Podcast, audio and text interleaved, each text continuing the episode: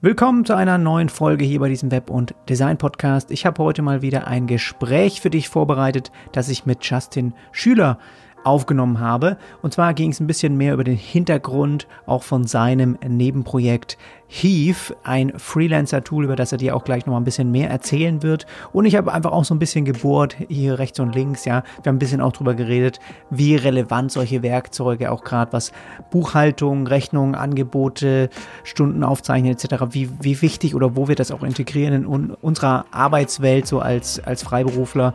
Und dann natürlich hat er auch viel noch über den Hintergrund, über die, die Gründung und wie sie das als Nebenprojekt eben aufgebaut haben, noch erzählt. Nicht nur er, sondern zwei andere waren da auch noch dabei, aber trotzdem eben sehr, sehr bemerkenswert, wie man auch da so am Ball bleibt, obwohl es eben immer noch ein Nebenprojekt ist und man hauptberuflich eigentlich immer noch eben eigene Kunden ähm, ja bearbeitet, Projekte dort eben bearbeitet. Und das äh, finde ich ganz, ganz spannend. Und ich glaube für dich mal ein ganz cooler Einblick, wie so ein Nebenprojekt auch aussehen kann das dann in Zukunft auch immer wieder, immer weiter mit mehr Features auch dann wächst und finde ich, da hat er echt tolle Einblicke auch gegeben. Links zu dem Freelancer-Tool Heave findest du in den Show Notes und auch zu seiner Website und über die Dinge, über die wir eben gesprochen haben. Und da gerne mal parallel reinschauen, wenn du diesen Podcast hier hörst. Und dann kannst du dir gleich so ein bisschen ein Bild machen, über was wir da auch so sprechen. Und jetzt viel Spaß und wir hören uns.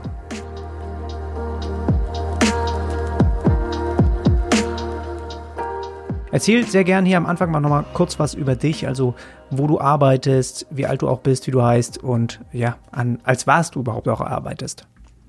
Ja, mein Name ist Justin Schüler. Ich bin 30 Jahre seit kurzem und äh, lebe, wohne in Leipzig seit, ich glaube, zehn Jahren inzwischen und arbeite als freiberuflicher Digital Product Designer seit, ich glaube, jetzt zwölf Jahren. Also eigentlich schon mein Leben lang, wenn man so will. Also Genau, und äh, bin jetzt hier gerade in meinem eigenen Büro, in meinem eigenen Studio und äh, baue eben auch zusammen mit zwei anderen Leuten äh, die Software Heave, äh, speziell für Freelancer, um so den, den ganzen bürokratischen Arbeitsalltag so ein bisschen zu erleichtern.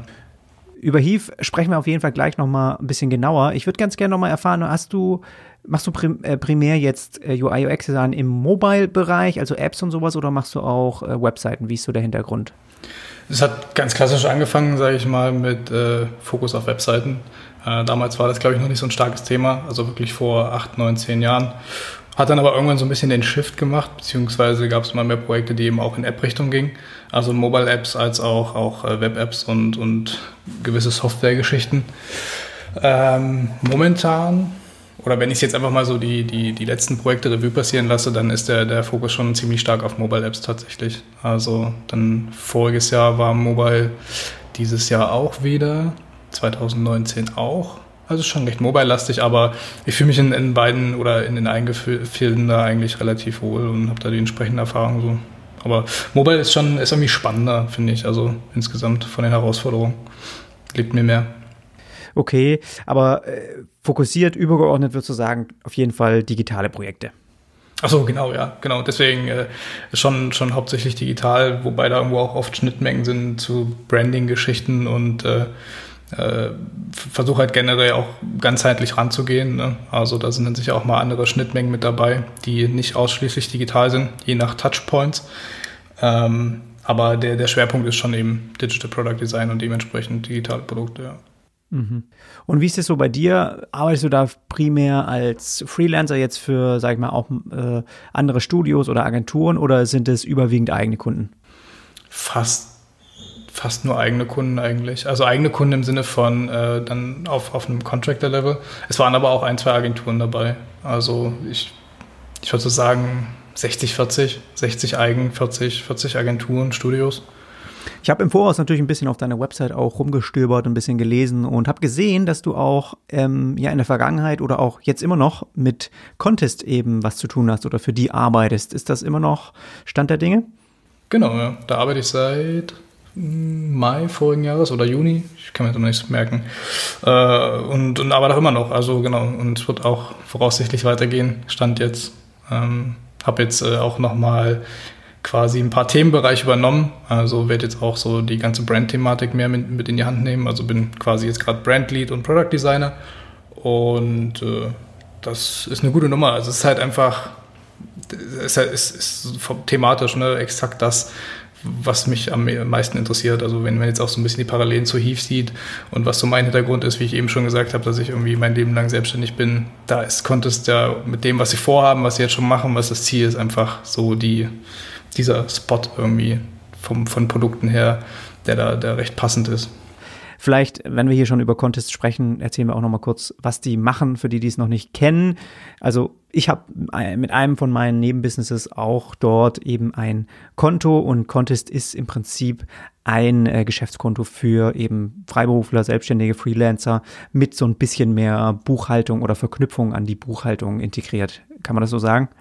Genau, gibt verschiedene, verschiedene Ansätze oder verschiedene Modelle, wie das typischerweise so ist. Aber du hast halt grundlegend jetzt äh, unabhängig von den verschiedenen Preismodellen den, den Vorteil, dass du eben wirklich immer siehst, was steuerlich bei dir Phase ist, sage ich jetzt mal. Dass du das nicht für dich selber errechnen musst, sondern mit dem, was reinkommt und rausgeht, konntest dir anzeigt, äh, was du tatsächlich irgendwie zurücklegen musst an Umsatzsteuer und Einkommensteuer. Ja. Okay, dann lass uns am besten mal ein bisschen Richtung Hief jetzt einschlagen und darüber sprechen. Ich habe mir im Voraus natürlich eure Website dazu einmal angeschaut, für alle, die es jetzt noch nicht kennen, ja, so wie ich. Ich habe davor auch noch nichts äh, davon gehört gehabt, bis du mich jetzt mal angeschrieben hast zu dem Thema.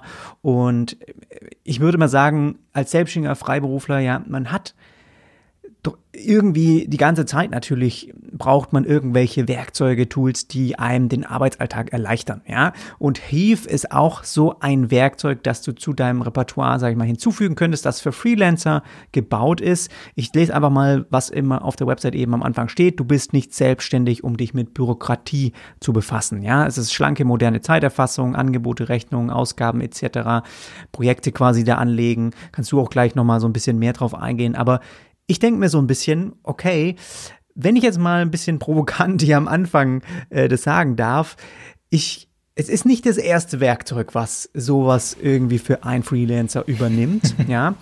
Ähm, wie kamt ihr also dazu, äh, dass ihr auf, wie kamt ihr auf die Idee, so ein weiteres Freelancer-Tool eben zu bauen oder bauen zu müssen?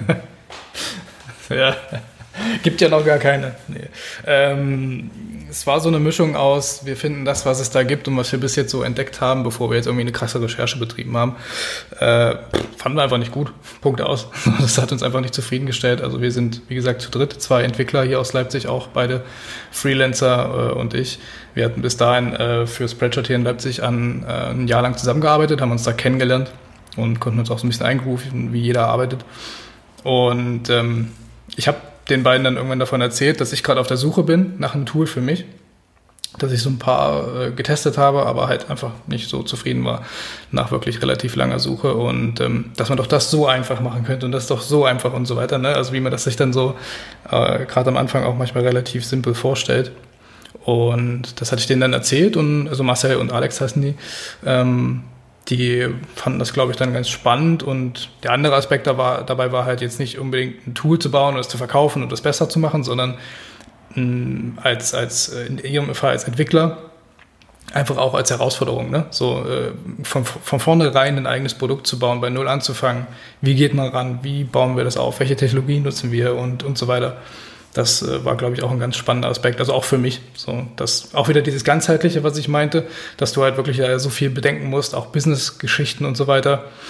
Ähm, das war, glaube ich, für uns alle so der, der Grund, der mit dabei war. Geh gerne so ein bisschen mal die Features durch, wenn du magst. Also, was kann man mit Heave so alles machen? Generell, was die Features angeht oder was jetzt so für einen Freelancer oder eine Freelancerin attraktiv ist, ist, glaube ich, die Verbindung aus äh, Zeiterfassung, Rechnungen schreiben, Angebote schreiben und eigene Layouts gestalten zu können.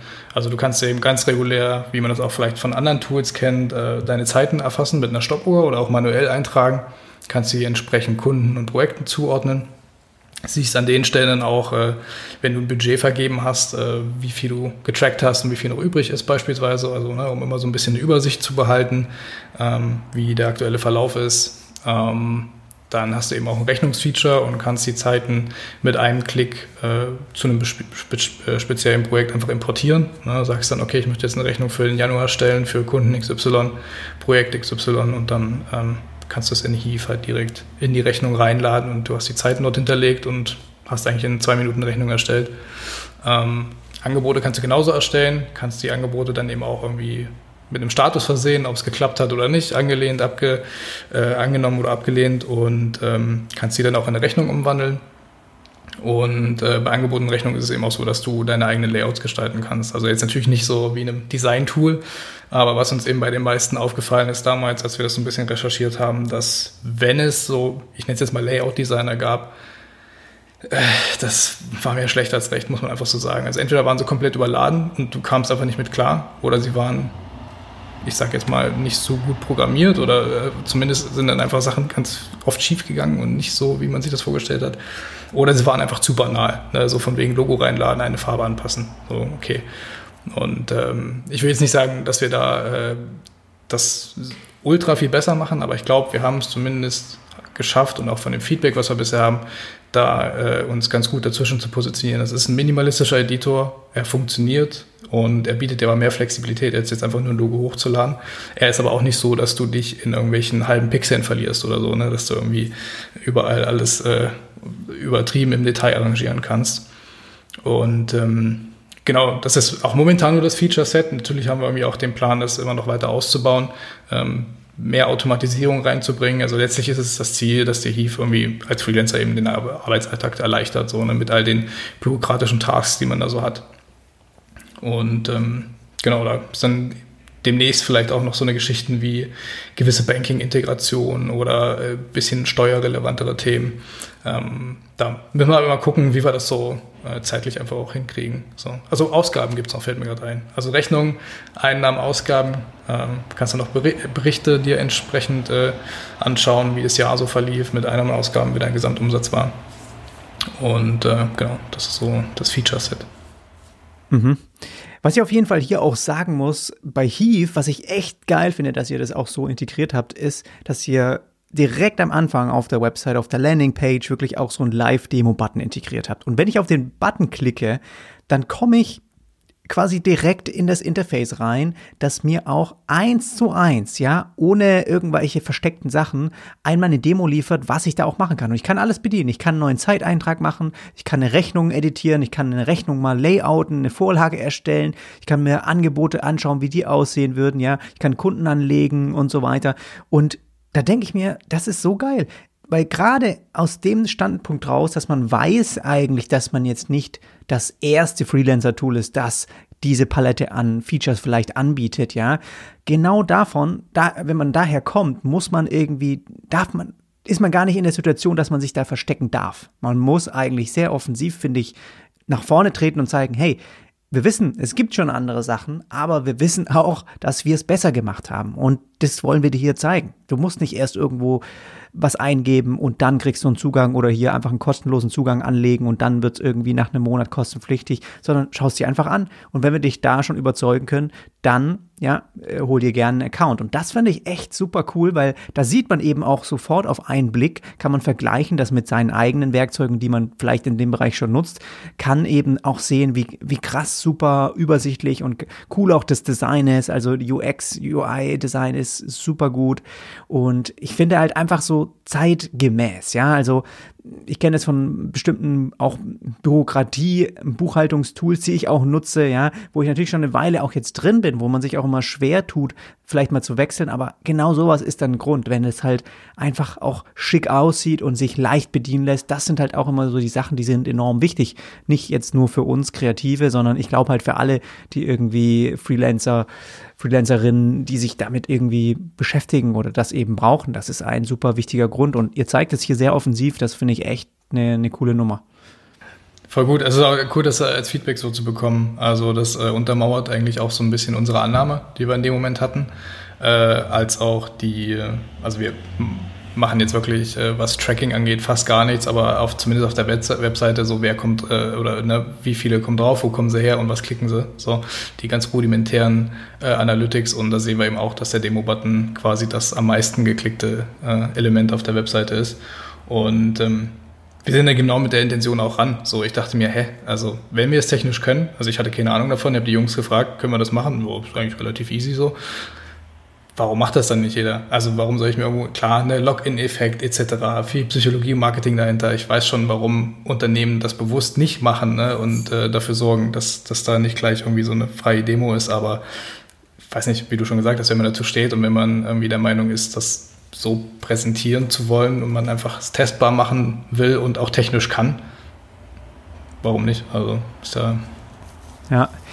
Also ich muss ehrlich sagen, wenn ich mal auch so ein bisschen Feedback von mir jetzt so geben kann, klar, da sind jetzt Funktionen dabei, die ich auch sehr nützlich finden würde. Aber ich persönlich ich arbeite fast gar nicht oder überhaupt nicht ja mit einem Stundensatz. Also bei mir sind es eigentlich immer feste Preise, äh, die der Kunde im Voraus schon weiß, was das Projekt, die Website dann letztendlich für ihn kostet. Aber ich weiß, dass es viele, viele Freelancer da draußen gibt, die eben auch auf Stundenbasis arbeiten. Das ist ja auch okay. Aber es gibt auch echt, auch in meinen äh, irgendwie Freelancer-Kollegen von mir, weiß ich, dass es da immer noch welche gibt, die ihre Rechnungen quasi mit InDesign oder sowas schreiben. Ja, die dort dann Sachen ausfüllen, wo ich mir halt denke, okay, genau dafür sind solche Werkzeuge hier eigentlich gemacht, sowas wie Heave, ja, dass du echt diese Schritte hin zur Automatisierung machst, damit dir solche Werkzeuge eben Zeit abnehmen, damit du dich mit anderen Sachen beschäftigen kannst. Und so Rechnungen, ich finde, das ist halt ein enormer Mehrwert schon, wenn du eben von lokalen Sachen, die du ausfüllst, irgendwelche Word- oder Pages-Dateien hin zu einem Online- oder SAS-Tool, was wie das hier, wo du halt einfach Inputfelder ausfüllst, dass alles für dich schön tabellarisch gehalten wird, du immer eine geile Zusammenfassung. Du kriegst auch halt einfach ein Gefühl dafür, okay, wie viel hast du auch in bestimmten Zeiträumen schon geschrieben. Lauter so Statistiken, die ich auch immer total spannend finde, ja mal so ein bisschen sich anzuschauen. Ja, und ähm, da, da weiß ich, dass es immer noch viele gibt, die das überhaupt nicht nutzen. Und dafür ist das halt schon ein krasser, enormer Mehrwert, ja.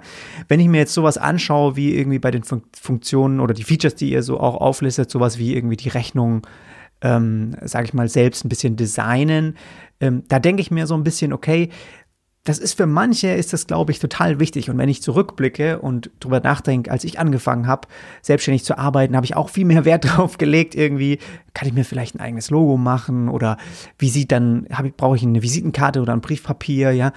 Und ey, ganz ehrlich, die ganzen Sachen, die sind eigentlich echt erstmal so irrelevant. Ab einer bestimmten Größe an, an Kunden, wenn ich jetzt zum Beispiel einfach mit Unternehmen arbeite, wo auch einfach schon Mitarbeiter sind, ja, dann ist es sehr, sehr, sehr unwahrscheinlich, dass die Rechnung letztendlich der, der Chef, der Entscheidungsträger bekommt, mit dem ich auch zu tun habe.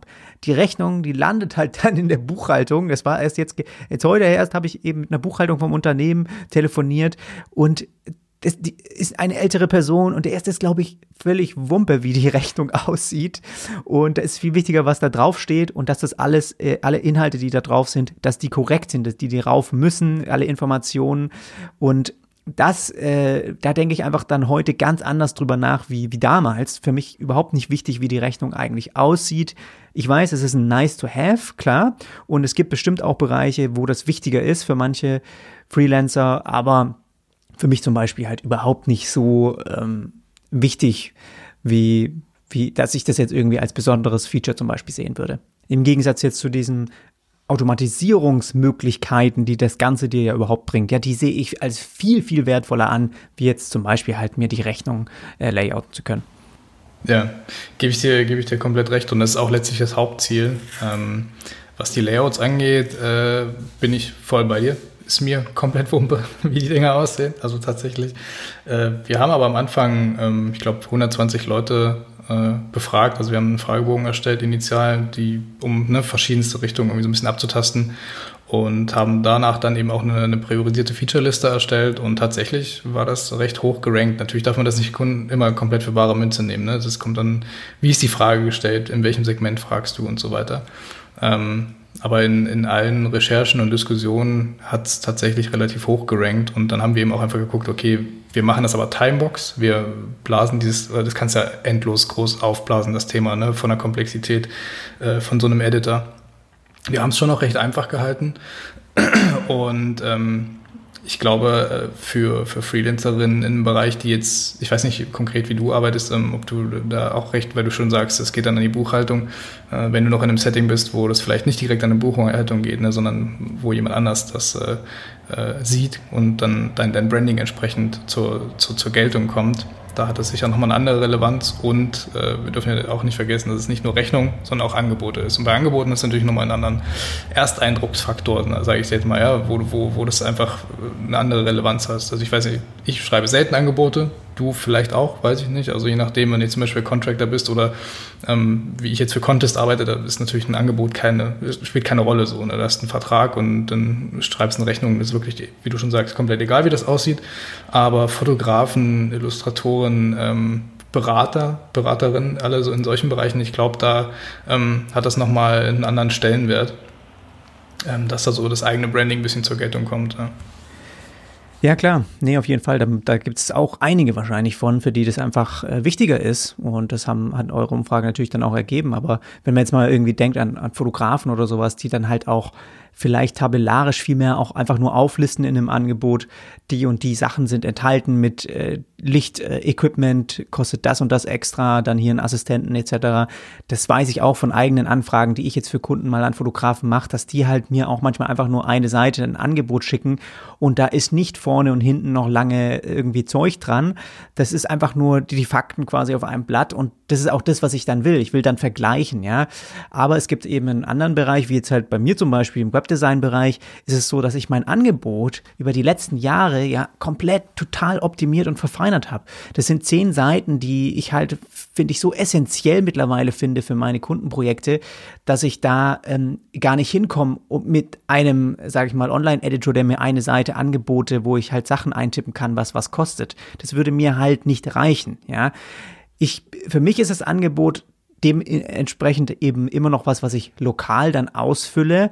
Aber da muss ich halt auch sagen, so wie bei dir auch, ich schreibe jetzt halt irgendwie ähm, vielleicht sechs Angebote im Jahr oder sowas. Ja, meine Projekte gehen ja auch immer ein, zwei Monate. Das heißt, so viel Angebote habe ich da eh nicht auszufüllen.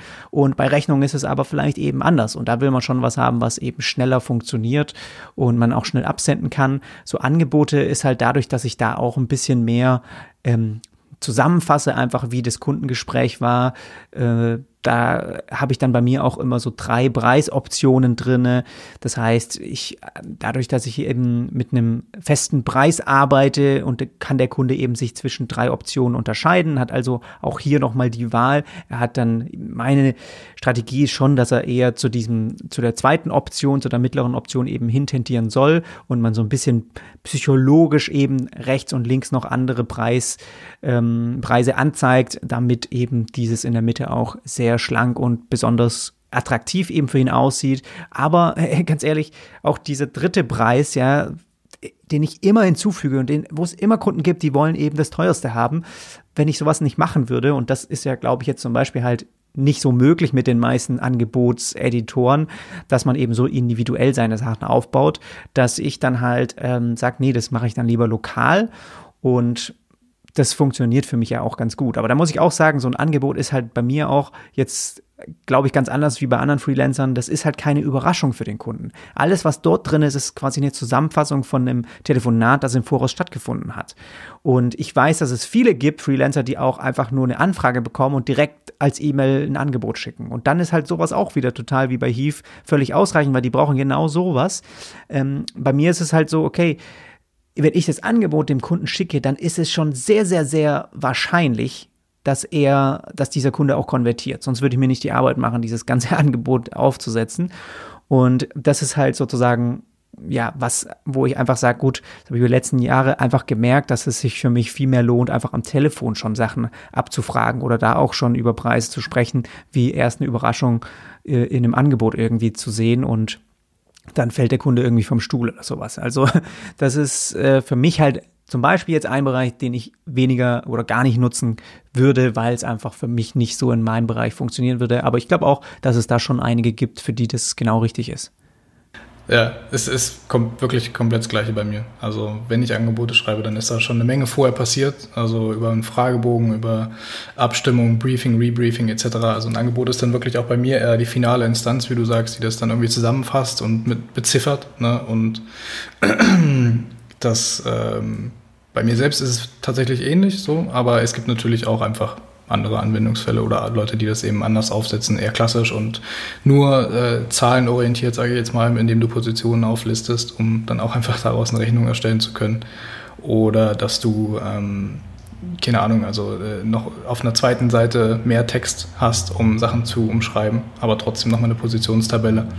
Ähm, kommt, glaube ich, immer auch so auf den, auf den Bereich drauf an und wie du arbeitest und wie du daran gehst. Aber ich wie du sagst, also bei mir genau das Gleiche. Ich glaube, ich schreibe im, im, im Jahr drei, vier Angebote, wenn es hochkommt. So. Kannst du noch mal erzählen, seit wann es Heave jetzt gibt? Also wie lange macht ihr das schon? Ich äh, bin immer ganz schlecht, mir sowas zu merken, aber es sind grob drei Jahre. Warte mal. Im September 2017. Ja, also ne, drei Jahre, drei Monate. Ah ja, okay. Und äh, welche Rolle hast du jetzt äh, bei Hiv? Also ihr arbeitet da jetzt zu dritt dran, hast du vorhin gesagt, aber wie ist so ein bisschen die, die Aufgabenverteilung? Es ist relativ gemischt so. Ne? Also die, die, die anderen beiden, Alex und Marcel, sind wirklich, äh, haben kompletten Fokus auf, auf die Softwareentwicklung, ähm, API, Frontend, Backend, ähm, alles businessbezogene oder auch welche Features sollen umgesetzt werden. Also generell alles komplett demokratisch und aufgeteilt. Das äh, machen wir natürlich gemeinsam. Aber äh, Support, Marketing, Design, Konzeption sind jetzt so die Sachen, die größtenteils bei mir liegen. Also Wobei, es ist halt das Lustige, es ist relativ lange her, dass ich, dass ich irgendwie in Figma zum Beispiel irgendwelche Designs gebaut habe, weil wir es jetzt so einen so so einen Modus für uns gefunden haben. Ähm, natürlich kommt auf den Feature-Umfang an, ne? wenn, wenn du wirklich was Neues bauen musst, dann, dann musst du da auch nochmal konkret in eine, in, eine, in eine extra Designphase irgendwie, aber jetzt bauen wir vieles, ähm, was wir wirklich konzeptionell runterschreiben äh, Komponenten wiederverwenden, die wir haben, vielleicht ein Wireframe machen oder wirklich eine grobe Skizze nur. Und äh, ich sage jetzt mal Stichwort Designsystem mit den Komponenten, die wir haben, mit dem, was wir bereits verwenden können, das dann so arrangieren, dass wir da eine konsistente äh, ein konsistentes Feature irgendwie bauen können. Funktioniert natürlich nur, solange der, der irgendwie jetzt keine sondern äh, Anforderungen hast an irgendeiner Stelle. Und ist es für euch jetzt momentan eher ein Nebenprojekt oder für dich? Oder kann da einer schon irgendwie Vollzeit von, von leben? Oder wie ist da so die Situation? Wir haben uns jetzt eigentlich ganz gut eingegroovt tatsächlich. Also ja, es ist ein Nebenprojekt. Ähm, was wir, weshalb wir auch, glaube ich, ähm, vom Feature-Set äh, noch nicht so weit sind, wie das vielleicht andere Tools sind. Also wir legen da wirklich relativ viel Wert eben auf die Qualität und das stetig und ich sage jetzt mal organisch wachsen zu lassen. Ne? Ganz ähm, mit Bedacht. Ähm, und vom, vom Arbeitssetting ist es eben so, dass wir versuchen, pro Woche so ein paar Stunden immer frei zu schaufeln. Wir hatten auch mal eine Phase, wo wir wirklich gesagt haben, wir haben einen festen Tag. Das ähm, ist aber, wenn jeder als Freelancer arbeitet und mit Supportanfragen, die reinkommen, meist nicht so praktikabel. Also was wir jetzt tatsächlich machen, ist so ein bisschen, wir äh, haben initialen Kickoff, besprechen, okay, was sind jetzt so die nächsten ein, zwei, drei Monate ähm, lassen also alles an User-Feedback einfließen. Was hatten wir eh auf der Feature-Liste? Priorisieren das neu, schätzen die Komplexität. Jeder kriegt seine Tasks und arbeitet wie er will daran, also zu welchen Zeiten auch immer. Ähm, wir halten uns mal auf dem Laufenden, äh, wie der Stand ist und äh, gucken, dass natürlich keine Blocker irgendwo entstehen und genau, also relativ autark entstehen dann die Dinge. Und äh, irgendwann nach einem Monat oder so gibt es dann hoffentlich immer dann ein neues Feature oder halt ein Update oder Performance-Optimierung etc. Also jetzt arbeiten wir zum Beispiel gerade an der Lokalisierung, sprich, dass wir, wir es auch auf Englisch verfügbar machen können, was erstmal trivial klingt, aber wenn du es eben browserbasiert erkennen willst, wenn du ähm, ähm, das wirklich also gut machen willst, ne, dann äh, kostet es auch ein bisschen Zeit und das geht jetzt wahrscheinlich Ende, Ende Februar live dann. Aber es ist momentan Fokus noch auf deutschsprachigen Raum. Genau, ausschließlich. Also lustigerweise nicht nur Deutschland, also es ist schon Dach. Wir haben relativ viele äh, Österreicher, Öster, Kunden aus Österreich. Ähm, lustigerweise, warum auch immer, wir können es uns noch nicht so ganz erklären, weil wir jetzt nicht irgendwie spezifisch geworben haben oder irgendwas. Immer so gekommen. Und ähm, also Österreich, Schweiz und Deutschland, daher kommen unsere Kunden aktuell. Äh, und das Ziel ist dann eben einfach auch irgendwie auf, auf Product Hunt posten zu können, auf diesen einschlägigen Kanälen und da äh, offener zu sein und aber auch äh, einfach Menschen, die kein Deutsch sprechen, aber vielleicht trotzdem in Deutschland wohnen und für die das relevant ist, ne, ist da einfach auch ein großer Faktor. Also deswegen geht es jetzt auch hier wirklich um die Sprache und nicht um eine, ähm, ich sage jetzt mal, optimierte Rechnungsstellung für Tschechei, keine Ahnung, ne, irgendein anderes Land. So, das geht wirklich, ist die, die Sprache ist erstmal im Fokus. Und ist es so vom Umsatz her, sag ich mal, das ist ja ein Abo-Modell, kommt das dann erstmal alles in einen Pot oder teilt ihr das gleich auf und es kann einer von oder ihr könnt da schon ein Stück weit von leben oder macht ihr da ähm, ja, es ist immer noch eine wichtige Rolle, dass man eben die ganzen Hauptprojekte als Freiberufler dann noch macht. Ja, genau. Also alles in einem Pot und äh, leben können wir davon definitiv nicht. Also deswegen ist es auch wirklich auch auf dem Level irgendwo ein Nebenprojekt. Ähm, ich, wir sind da auch total offen, so ne? auch Stichwort Open Startup. Wir haben jetzt zwar keine äh, konkreten Unterseiten auf der Webseite, um das irgendwie transparent zu machen. Aber aktuell haben wir, glaube ich, 26 Kundinnen, ähm, die also wirklich verschiedenste Abo-Konstellationen haben. Und ähm, das ist natürlich sehr überschaubar. So, da kannst du jetzt nicht, nicht die Riesensprünge von machen. Das ist so, dass wir, weiß nicht, so 20, 30 Prozent über Break-Even sind. Ähm, das ist okay, so. Aber deswegen gucken wir jetzt halt einfach auch, weil wir, also, also der Stand ist ja so, wir sind überzeugt von der Software. Wir wissen, wo die Fallstricke sind, natürlich alles in einem gewissen Maße. Ne? Man weiß jetzt nicht komplett so, was, was nicht funktioniert, aber wir sind uns auch der, der, der Schwächen bewusst und was noch fehlt für viele und können auch die meisten Gründe, die als Feedback kommen, nachvollziehen. So, verstehe ich.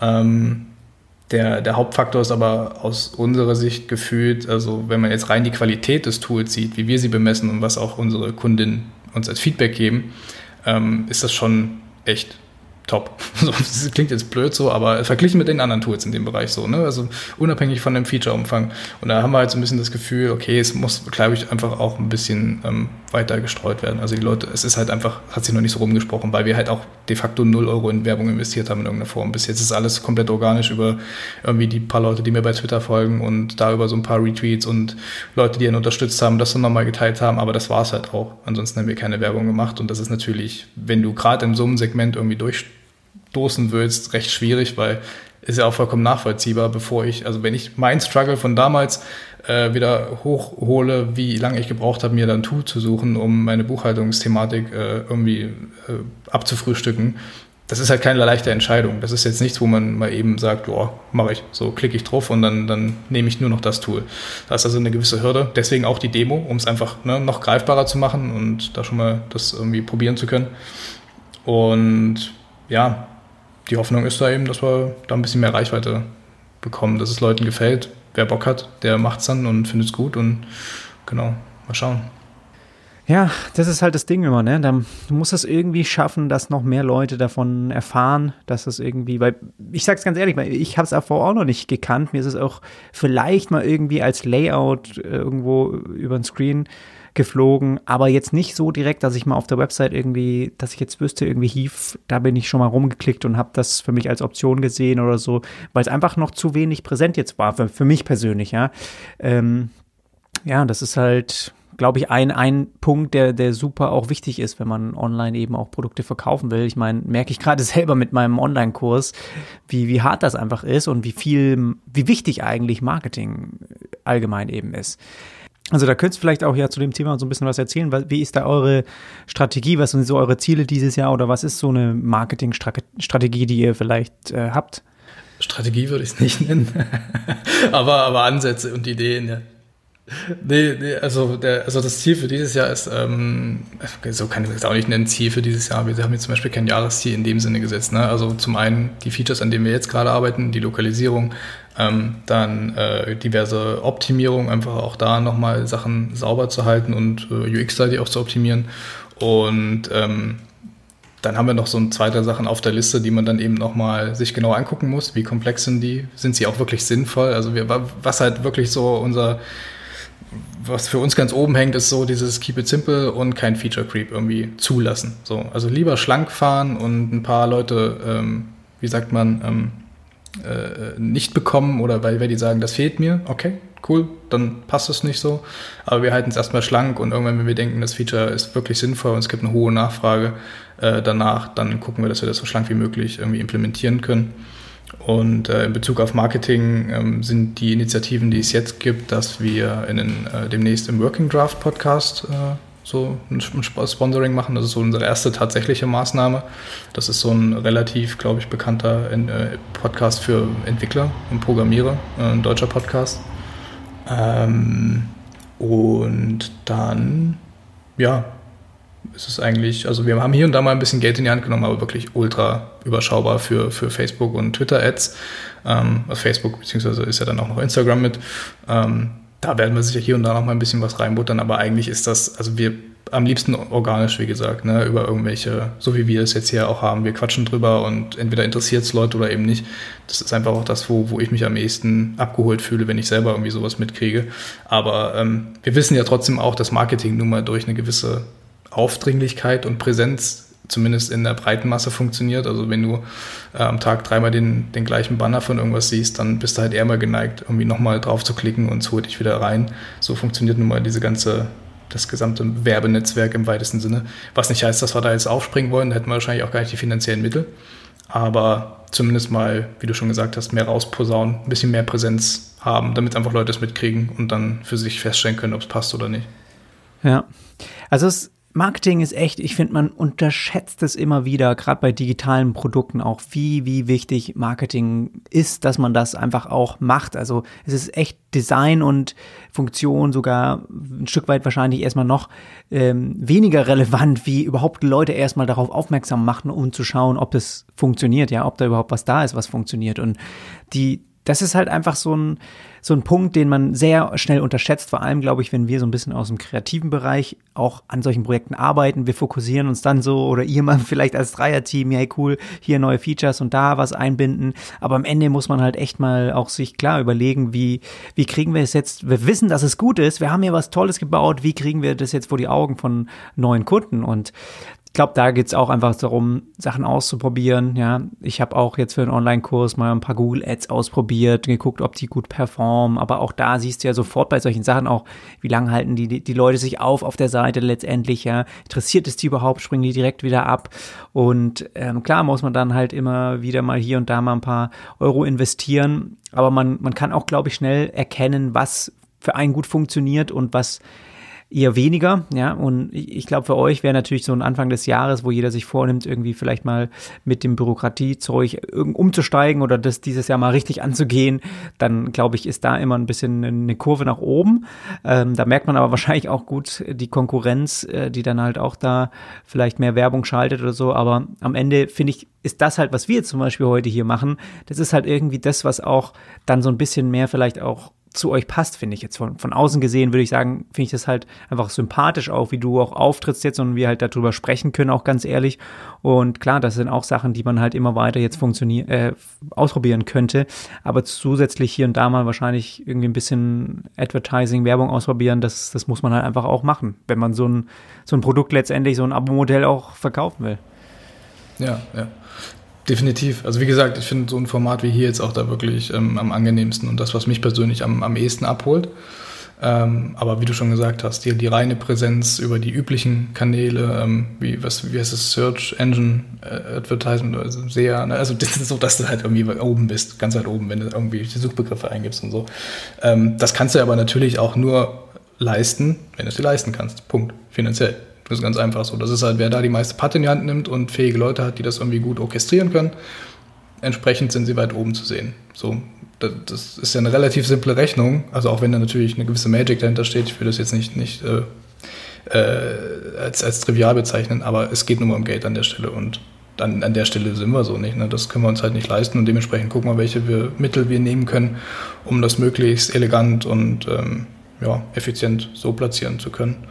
Und ohne, dass wir uns, dass es halt auch einen komischen Beigeschmack hat. So, es muss, man muss sagen können, wir haben das jetzt gemacht und das, das fetzt. Das ist so, das würde ich auch selbst gut finden. So, das finde ich auch immer wie ganz wichtig.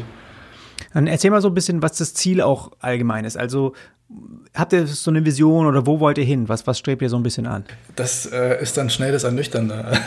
also die Vision am Anfang war, ähm, dass wir so ein bisschen, wie wir das vorher mit Contest hatten, Heave ist das All-in-One-Tool, was dir wirklich auf allen Ebenen durch Automatisierung und smarte Features ähm, den Alltag so erleichtert, dass du eigentlich nichts anderes mehr brauchst. Zumindest für diese Themen, ne? für so Bürokratie, Zeiterfassung, Rechnung, Erinnerungen, wann irgendwelche Steuerthemen sind, wann du eine Fälligkeit beachten musst und so weiter und so weiter. Also so ein bisschen Mini-Basis-Machine Learning basiert, äh, kombiniert mit, mit den Daten, die man eben hat, ähm, irgendwo intelligent zu verknüpfen und, und zu sagen, hier, äh, dadurch hast du eine Erleichterung im Alltag. So. Ähm, long story short, in der Praxis geht das halt auch nur, wenn du, wenn du entsprechend viel Zeit, Schrägstrich Geld investieren kannst. Ähm, dann hätten wir, wären wir da, glaube ich, auch an der Stelle schon weiter, so dieser Hub für Freelancer zu sein. Ne? So dieses äh, logst dich da ein und kannst eben alles für dich orchestrieren und musst nichts anderes groß nutzen. Ähm, wenn man, wenn man jetzt von einer Vision sprechen würde, dann, dann wäre das irgendwie sowas. Also die absolute Erleichterung für deinen Freelance-Alltag auf eleganteste, unauf, unaufdringlichste Art und Weise. Ähm, realistisch betrachtet sind wir dafür natürlich noch relativ weit entfernt. Ist, ist auch okay, so, das ist halt der Stand. Ähm, aber genau, als Vision würde ich es trotzdem noch bezeichnen. Wie lange das dauert, ist, es steht auf einem anderen Blatt so. Also ja auch die Möglichkeit, dass man vielleicht, dass es irgendwoher Geld kommt, ne, jetzt so Investorengeschichten, hat sich bisher noch nichts ergeben. Wenn da was wäre, dann ist man da nicht, glaube ich, komplett abgeneigt und hat man natürlich auch andere Möglichkeiten. Aber ähm, ja, gibt es jetzt keine konkreten Bestrebungen. Also wir bauen das so jetzt nebenher organisch, wie schon gesagt, und mit dem Fokus auf Qualität und, und Minimalismus weiter auf, äh, aus. Ja, also ich finde, für die, die sich das jetzt anhören hier und so ein bisschen denken, okay, ich weiß jetzt auch, das ist ein Nebenprojekt und du hast ja auch ein bisschen davon erzählt. Ich finde, es wirkt von außen her größer und intensiver, als ob da mehr Leute, sage ich mal, dran arbeiten, professioneller, wie, wie das, was du jetzt eigentlich erzählt hast, was ja echt toll ist. Und ich meine, klar, da sieht man echt tolle, tolle, tolle Fähigkeiten auch, die jetzt damit eine Rolle spielen. Aber was ist so, wenn man jetzt denkt, okay, ich möchte auch mal so ein bisschen ein Nebenprojekt starten? Könntest du da so ein bisschen mal erzählen, wie lange das gedauert hat von dem, von dieser ersten Idee vielleicht bis zu dem Launch oder bis zu dem ersten Kunden, der dann bei euch so ein, so ein Abo eben äh, sich geholt hat? Es war, es ist auf jeden Fall einige, es lässt sich schwer beziffern, weil wir haben ich will nicht sagen Fehler gemacht, aber Freunde von mir, die, die selbst auch ganz tolle Produkte ähm, an den Start gebracht haben von, von Überdosis, das ist so eine Agentur aus, äh, aus Berlin, die haben ähm, Scrumpy, ein Projektmanagement-Tool, da durfte ich auch mal mitarbeiten und dann haben sie Clifffinder und also so kleine, richtig gut gemachte Tools, die, die entsprechend äh, irgendwie auch äh, wirklich gut funktioniert haben. Weshalb ich jetzt darauf komme, ich weiß von Hans, der äh, Mitgründer von Überdosis ist und, und äh, an den Produkten mitwirkt, dass die äh, auch bei ihren Produkten Time-Tracking gemacht haben, von vornherein. So, was irgendwie naheliegend ist, aber äh, was ich erst mitgekriegt habe nach, weiß ich nicht, anderthalb Jahren, als wir da schon anderthalb Jahre an Hief saßen. Und das wäre jetzt mal interessant gewesen. So, was ist all in nach den drei Jahren, drei Monaten was haben wir da so an Zeit investiert? Also ich habe es halt nicht gemacht, ich kann es überhaupt nicht beziffern. Äh, ich müsste es jetzt komplett überschlagen und wäre wahrscheinlich komplett daneben. ich habe wirklich keine Ahnung, ähm, was, was so die investierte Zeit angeht. Ähm, grob gerechnet ist, glaube ich, realistisch, wenn man sagt, so ein Tag pro Woche. Wenn wir das jetzt mal auf die, auf die drei Jahre hochrechnen. So, also wirklich im Schnitt. Ähm, das, das ist, glaube ich, einigermaßen realistisch und auch äh, für jeden von uns, also jeder einen Tag pro Woche. Ähm, und die erste zahlende Kundin war, glaube ich, wann, wann haben wir denn gelauncht? Ich glaube 2019, Oktober, November. bin mir gerade, also wir haben relativ, also vielleicht das auch als Tipp, ähm, hört man relativ oft. Natürlich haben wir es nicht so auf dem Schirm gehabt, befolgt. Ähm, wenn ihr irgendwas baut, egal wie, in welche Richtung das jetzt geht, dann haut es relativ früh raus, ganz ehrlich. Also ist dieses äh, im Kämmerchen alles, schmied, alles schmieden und versuchen so gut wie es geht zu machen, ist aus meiner Sicht Bullshit. Also es ist halt, du verkomplizierst Sachen, du zerdenkst sie, du hast immer eine annahmenbasierte, selbst wenn du jetzt Interviews machst ne, und Fragebögen und so weiter, ähm, hau eine einfache Version, also dieser MVP-Gedanke, ne, Minimum Viable Product oder auch Minimal Lovable Product, ähm, hau das raus und äh, sag, okay, damit kann ich damit, da kann ich dahinter stehen. So, es ist aber noch lange nicht perfekt und auch nicht fertig. Aber ähm, auf der Ebene kriegen wir schon mal ein Feedback und vielleicht auch zahlende Kunden. Also ne, das ist ja der Punkt. So, es ist halt gibt genügend Beispiele gerade von so Indie-Hackern und, und, solchen Leuten, die irgendwie als als als einzelne Personen da äh, teilweise Produkte aus dem Boden stampfen, wo man schon auch manchmal sich denkt, krass. Ähm, und die auch entsprechende Zahlen generieren. Also jetzt äh, was was Kunden und Umsatz angeht.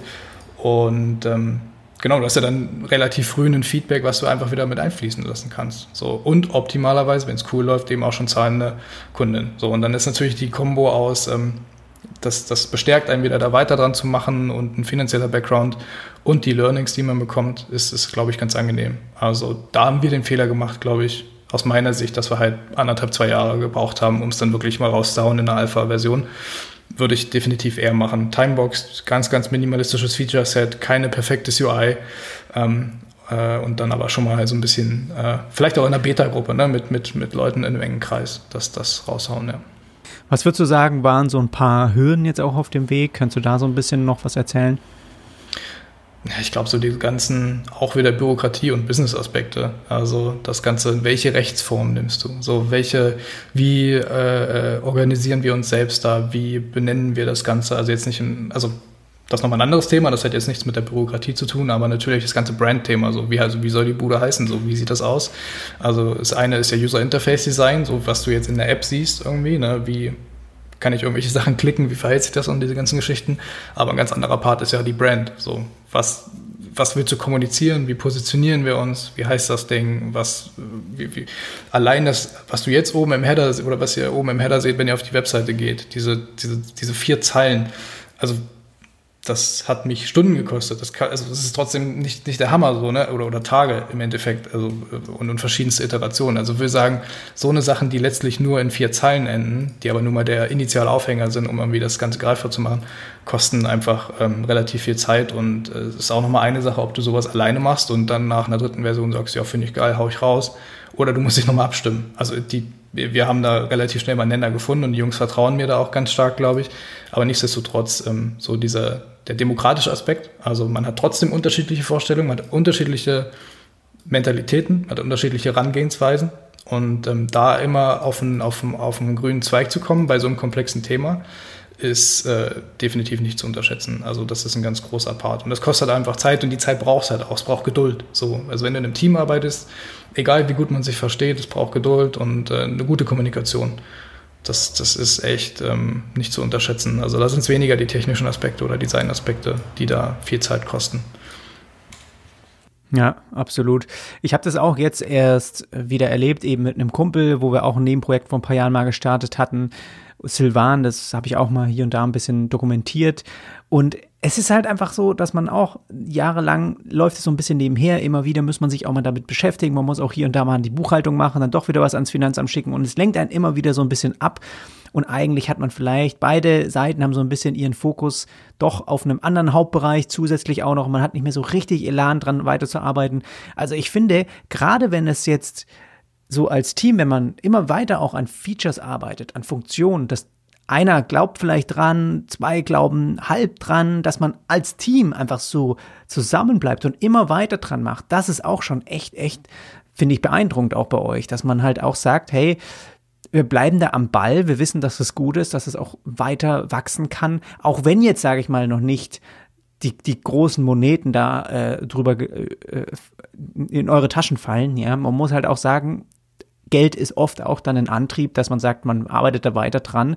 Und wenn das eben nicht so extrem der Fall ist, dann ist man schneller natürlich, macht man eher vielleicht mal einen anderen Auftrag oder so. Gerade wenn man eben selbstständig arbeitet, muss man ja halt auch ehrlich sagen. Und das finde ich echt toll, dass ihr da so weiter am Ball bleibt. Und ich glaube, das ist für uns Kreative gerade echt nicht einfach, dass man das halt eben auch so gut hinbekommt. Lass uns noch ein bisschen über die Tools reden, über den Hintergrund, ja, Aufbau, Plattform und so. Ich glaube, das ist was, was echt viele auch immer da draußen noch interessiert. Wie baut man das alles dann auf? Was für eine Programmiersprache etc., Plattform, welche ihr nutzt, irgendwelche Frameworks und so weiter. Kannst du da ein bisschen was ähm, aus dem Nähkästchen plaudern? Ja, ja. Also finde ich auch selbst immer mega spannend. Cool, dass du fragst. Äh, technisch stecke ich natürlich nur so bis zu einer gewissen Ebene drin. Also ich bin selbst jetzt kein, kein Programmierer und habe schon, glaube ich, ein ganz gutes technisches Verständnis und, und weiß auch grundlegend, was da was macht. Ähm, aber eben nicht komplett im Detail. Äh, wir nutzen äh, infrastrukturell äh, AWS mit äh, Serverstandort Frankfurt, also dass wir da wirklich auch konkret in Deutschland bleiben, äh, soweit das äh, im Rahmen von AWS möglich ist. Ähm, im Frontend nutzen wir React.js, äh, GraphQL für die Datenbankschema oder was ist das? Ich weiß es nicht. Ne? GraphQL, jeder, jeder, der GraphQL kennt, weiß natürlich, was es macht. Ähm, äh, Datenbank ist, glaube ich, Postgres. Äh, vorher hatten wir MongoDB, haben dann Switch gemacht. Was gibt es noch? Technisch ich glaube, das ist es. Dann hier noch so ein bisschen Monitoring-Sachen, Sentry oder sowas. Äh, SendGrid für, für die Transactional-Mails. Also wenn du dich jetzt anmeldest, dann musst du ja eine Bestätigungsmail kriegen, so eine Geschichte. Das muss irgendwo rüberlaufen, das ist SendGrid. Ähm, Mailchimp für Newsletter, wobei der relativ inaktiv ist gerade. Ähm, das ist es, glaube ich. Ah ja, siehst du. ja, das muss ja auch irgendwie bezahlt werden. Stimmt, Stripe. Ganz klassisch in Anführungsstrichen Stripe, genau. Äh, an der Stelle vielleicht mal noch ein Punkt, den ich jetzt komplett vergessen habe, als ich von den Features gesprochen habe. Ein, wenn man jetzt so ne, von USPs spricht, ist äh, von unserer Seite definitiv ähm, die Preisgestaltung, dass du eben komplett modular dir das zusammensetzen kannst. Das heißt, wenn du nur Rechnung brauchst, dann zahlst du auch nur Rechnung. 5 Euro netto, Punkt, fertig, so pro Monat. Äh, und das Schöne, und das war halt auch von vornherein unsere Denke, die, die wichtig war, ähm, du siehst es dann auch nicht im UI. Das heißt, wenn du äh, Ausgaben und XYZ nicht brauchst, dann ist es ausgeblendet. Dann geht dir das nicht auf den Sack, sage ich jetzt mal. Also es ist halt wirklich so, äh, alle anderen Tools schießen dich zu mit 70% Features, die du selbst vielleicht gar nicht brauchst, egal welchen Plan du gewählt hast und haben da ihr Upselling drin und was weiß ich was so. Ähm, und wir haben es halt bewusst so gewählt. Ähm, das macht es zwar schwieriger, teilweise die Preise zu kommunizieren tatsächlich, als wenn du sagst, hier, Plan X, Plan Y, wähl halt, fertig, so, das ist dabei. Aber ähm, ich glaube, für, für, die, für die Endnutzerin ist das ähm, schließlich angenehmer. So, wenn du wirklich nur zwei Module brauchst, dann wählst du die und perspektivisch ist es auch so, dass du natürlich keine Ahnung, wenn wir jetzt demnächst irgendwie sieben Module haben irgendwann oder ne, fünf, dass du nicht einfach nur immer addierst, sondern dass wir auch irgendwann sagen, okay, wenn du ab dem vierten Modul eigentlich bei 30 Euro wärst oder 25 oder jetzt in unserem Fall gerade 15 Euro, ähm, machen wir dir einen Entgegenkommenspreis von 13, so einen Paketpreis, ne? irgendwie so eine, so eine Logik dahinter zu packen. Das haben wir jetzt noch nicht, werden wir aber irgendwann haben. Ähm, genau, jetzt bin ich ein bisschen abgeschweift. Das ist so diese modulare, der modulare Ansatz, den wir verfolgen. Um wieder zu den Tools zurückzukommen, alles, was Organisation, Projektmanagement ist, nutzen wir Notion komplett. Also sind wir irgendwann mal von, von Trello und noch irgendwas, weiß gar nicht, Dropbox, glaube ich, äh, geswitcht und machen alles in Notion, Notion, weil das halt extrem elegant äh, sich vereinen lässt. Also du kannst dann eben deine Wiki-Seiten, Dokumentation ähm, mit Embedded Figma-Files und also Hauptdreh- und Angelpunkt ist eigentlich unser, unser Kanban-Bot, ne, wo wir gucken, okay, wie sind die Tasks gerade, was ist der Status und äh, was müssen wir als nächstes machen. Ich habe auch gesehen, dass ihr Notion das nutze ich auch für ein paar Sachen bei mir und dass ihr das auch jetzt zum Beispiel die Feature-Liste, die noch kommt, also wie so eine Wishlist, dass ihr die intern auch bei Notion führt und das in eure Website mit eingebunden habt, wenn man eben gucken will, was für Features noch kommen. Also finde ich auch eine smarte Variante, die ich auch, ähm, ja, die ich mir mal äh, merken will, falls man mal eben sowas hat, weil da muss man auch nicht zwei Bereiche irgendwie pflegen. Also finde ich ganz cool gelöst.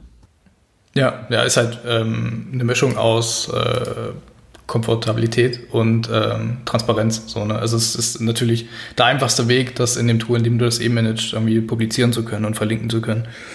Ähm, genau, und ansonsten äh, Slack, Figma und Whimsical. Also Slack für Kommunikation. Whimsical nutze ich am meisten für Konzept, Wireframes oder Userflows, um irgendwie komplexere Geschichten greifbar zu machen. Ähm, Figma für User Interface Design. Und, und wie heißt das Wireframe-Tool? Genau. Whim, Whimsical? Ja, ist ein komischer Name. Äh, W-H-I-M-S-I-C-A-L. Ich weiß, weiß, gar nicht, was das heißt. Das ist auf jeden Fall ein komisches Wort. Aber das Tool ist super, es ist richtig großartig. Ich nutze es auch in all meinen Projekten. Ist halt für äh, extrem fokussiertes Wireframing. Du hast jetzt keine UI-Details, sondern hast einen Button, der hat halt alle typischen Status, die es so gibt. Du hast einen Dropdown, das hat die typischen Interaktions- oder UI-States, wie man sagt, die man braucht. Aber eben auch nur das. Du kannst jetzt nicht sagen, auch mach mal hier noch drei Pixel, mach mal da noch, ne? oder irgendwelche Schatten oder was weiß ich was, sondern um auf äh, wirklich grober, konzeptioneller Ebene ähm, äh, Wireframes bauen zu können und dann aber auch in, in Form von User-Flows noch miteinander zu verbinden und äh, genau. Ja, schön. Da war auf jeden Fall schon einiges nochmal dabei. Auch ein paar Sachen, die ich noch gar nicht kenne. Das Whimsical sieht auch echt cool aus. Schaue ich mir gerade so ein bisschen parallel an. Es ist ja so, vielleicht, wenn man jetzt das Thema ein bisschen abschließen hief, ähm, dass man da wollte ich auch dich einfach mal noch fragen, so aus meinem Interesse heraus, äh, was findest du momentan als Designer irgendwie interessant? Gibt es da irgendwas, was bei dir auf dem Bildschirm mal aufgetaucht ist in letzter Zeit? Gibt es irgendwelche neuen Trends, Designtrends, irgendwelche Bereiche, die du verfolgst, was Potenzial hat? Beispiel irgendwie, weiß nicht, 3D hört man ja gerade immer wieder. Also gibt es da so ein bisschen was? Könntest du auch gern sonst nochmal erzählen? Ähm, was so die, die, visuelle Ecke angeht, ähm, ist sicher dieser ganze 3D Trend, nenne ich jetzt mal, gerade äh, ziemlich en vogue und, und gefeiert. Also finde es auch selber geil, tatsächlich. Es ist, äh, wenn gut gemacht und gut angewendet, vor allem auch äh, ganz nett. Wie bei pitch.com. Ne? Ich glaube, die waren da so ein bisschen die Vorreiter bei den 3D-Sachen. Das ist so ein Präsentationstool. Und dann haben relativ viele, sind da äh, auf, auf den Zug aufgesprungen.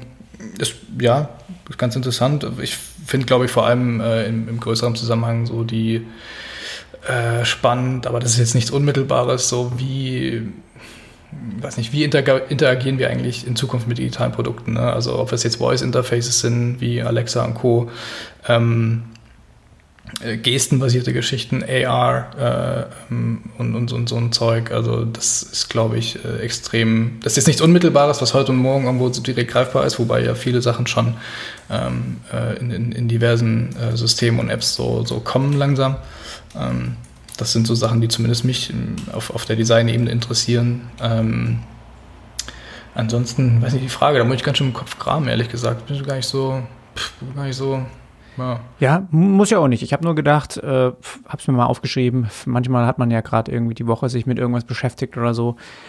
Aber ähm, du, wir haben jetzt hier auch schon eine Stunde äh, auf dem Kasten. Es ist ja eh ein super Gespräch gewesen, hat mir sehr viele Einblicke auch in den Hintergrund gegeben. Sehr, sehr sympathisch. Also ich empfehle auch sehr viel allen da draußen, die sich das jetzt anhören, wirklich das mal an, auch anzuschauen, die Demo mal auszuprobieren. Das ist auch 1A gemacht. Und äh, sonst kannst du, Justin, gerne nochmal sagen, wo man dich sonst online jetzt hier findet. Gerne da mal so ein bisschen die Plattform nennen. Clubhouse, alles auf Clubhouse. Sonst nichts mehr. nee, Quatsch. Ähm, ja, äh, Twitter, Justin äh, also mit UE und Justin sowie ja, J-U-S-T-I-N. äh, Heave findet ihr auf äh, heave.me, das ist H-E-E-V.me. Ähm, genau, das ist es eigentlich. So, da findet man alle relevanten Informationen, glaube ich. Also vor allem Twitter ist alles verlinkt auch. Verlinke ich sehr gerne alles in der Podcast. Verlinke ich sehr gerne alles in den Show Notes, da also einfach gerne mal vorbeischauen. Auch nochmal die ja, Themen oder die, die verlinke ich auf jeden Fall sehr, sehr gern in den Show Notes. Da also gerne mal reinschauen und dann sage ich danke, Justin, für deine Zeit und wünsche dir erstmal jetzt auch noch ein schönes Wochenende. Ich danke dir. Vielen Dank. Alles klar, mach's gut. Ciao. Ciao, ciao.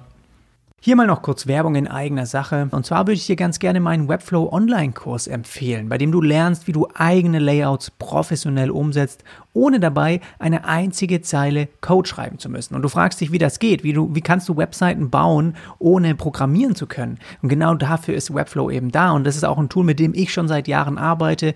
Wie du auch über den Podcast hier weißt, bin ich im Kern eher Designer. Das ist auch das, was ich richtig, richtig gerne mag. Und ich brauche eben ein Werkzeug, das mir hilft, das Ganze dann erlebbar und bedienbar zu machen, ja. Und dafür ist Webflow eben da und damit kannst du wirklich sehr, sehr individuelle und beeindruckende Webseiten bauen. Und in dem Online-Kurs geht es von den Grundlagen über Content-Management-System, wie du das für den Kunden aufbaust, wie du auch das am Ende ja, dem Kunden auch die ganze Website veröffentlichst, das alles DSGVO-konform machst, etc. Die ganzen lästigen Themen, mit denen man sich eigentlich Stunden beschäftigt, bis man die rausgefunden hat, frustrierend ist. Alles, was ich eigentlich in den letzten Jahren auch gelernt habe, habe ich hier zusammengefasst, gebündelt in einem Online-Kurs, der dir, glaube ich, auch viele Einblicke und wirklich ein effizientes Arbeiten ermöglicht. Du musst also nicht mehr weiterhin deine Layouts externe Entwickler entwickeln lassen. Du kannst das alles selbst übernehmen und damit extrem viel mehr verdienen. Und den Link findest du in den Show Notes oder einfach webflowlernen.de.